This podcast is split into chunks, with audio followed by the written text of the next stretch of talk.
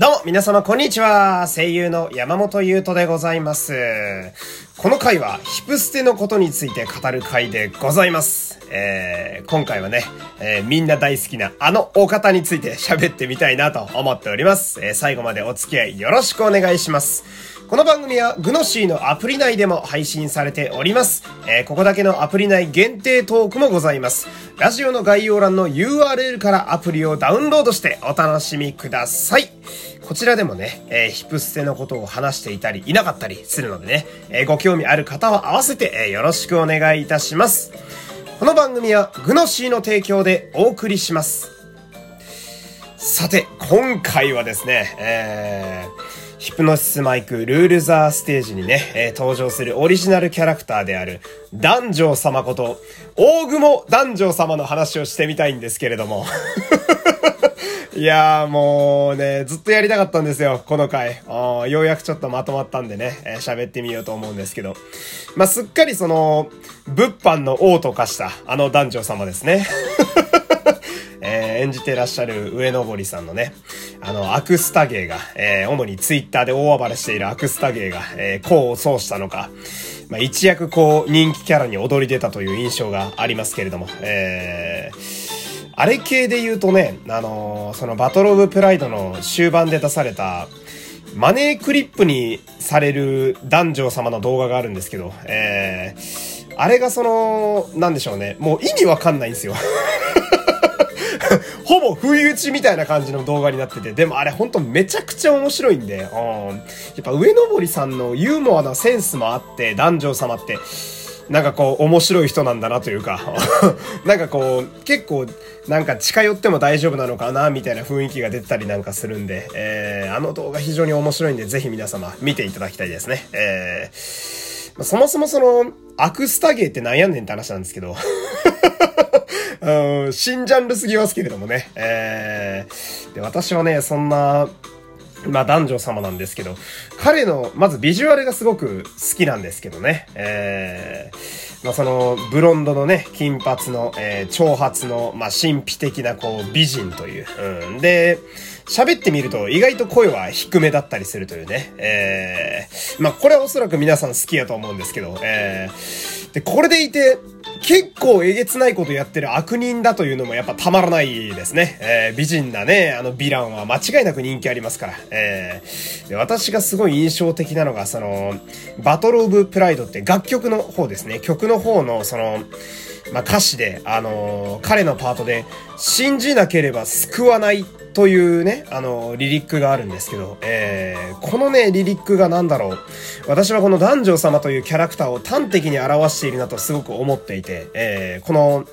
いわゆるこう、なんだろうな、漫画アニメとかこう、二次元系で登場する宗教系のボスのキャラクターって、要はさ、よく言うのが、救われないって言うんだけど、うん、救われないって言うんだけど、なんかどこか受け身だったり、別に信じるものがあるから救われないっていう言葉を使いがちなんだけど、男女様の場合は、救わないなんですよね。えー、これ一文字しか違わないんだけど、救わないということは、やっぱり彼の意志がそこに乗ってくるわけですよ。えー、その、信じない限りは、救わねえぞって言っちゃってるんですよね、彼。うん、なんか、この辺がすごい好きで、うん、その、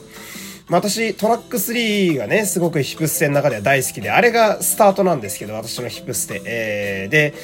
まあ、ヒプステトラック3ってその、結構わかりやすく日朝みたいな要素があると思ってて、えー、まあ、ササラたちとね、空港たちはまあヒーロー側で、囚われたまあヒロインというか、えー、春を救いに行くために悪役である男女様を倒すという非常にわかりやすいストーリーなわけですけど、えー、で、そのトラック3の最後とかさ、やっぱ最初大物ぶってたんだけど、終盤ピンチになってくると、どんどん小物になってくんですよ、彼。えー、その男女様が。えー、で、この、なんだろうな、その、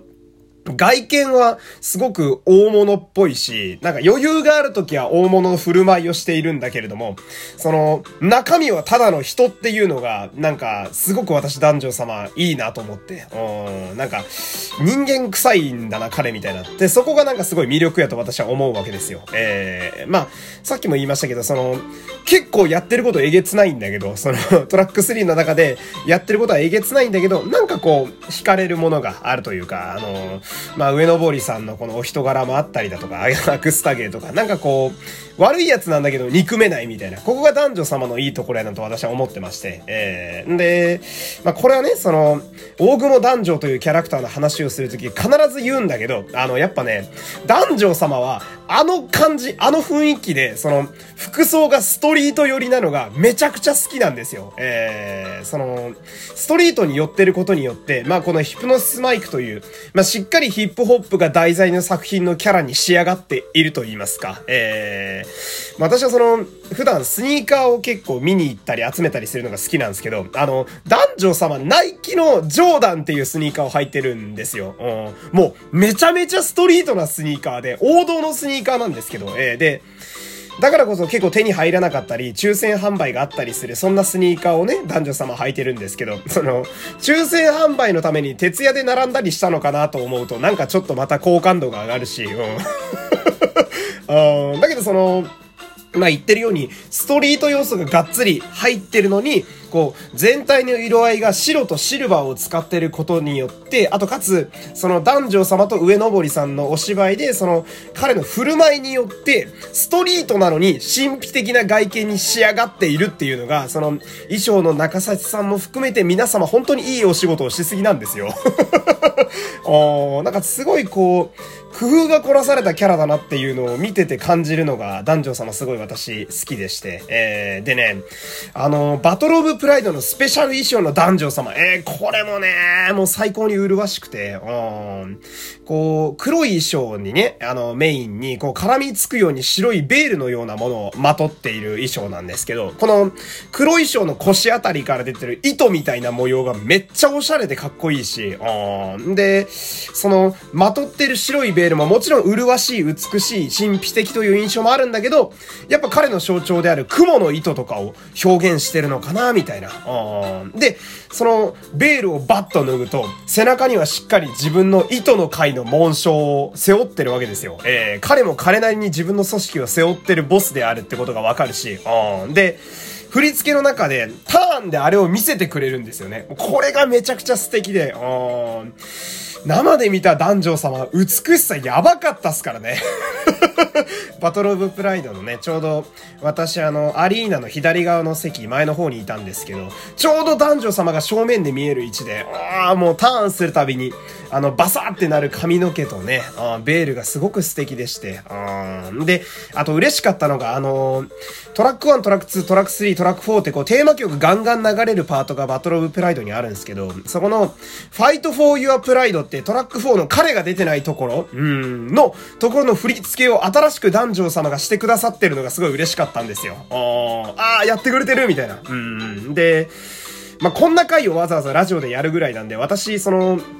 まあ、ヒブステのオリジナルキャラの中でも、男女様ってかなり好きな方なんですよ。えー、皆さんにも多分これは伝わってると思うんですけど。で、あれ俺男女様すげえ好きじゃんって確信した瞬間がちょっとありまして、うん、それがその、赤羽 VS 浅草のあのフレイバーエディションっていう作品があるじゃないですか。えー、あれ私その池袋のね、あのヒプノシスマイクのコラボしてるあそこで、まあ、現地で見させていただいたんですけれども、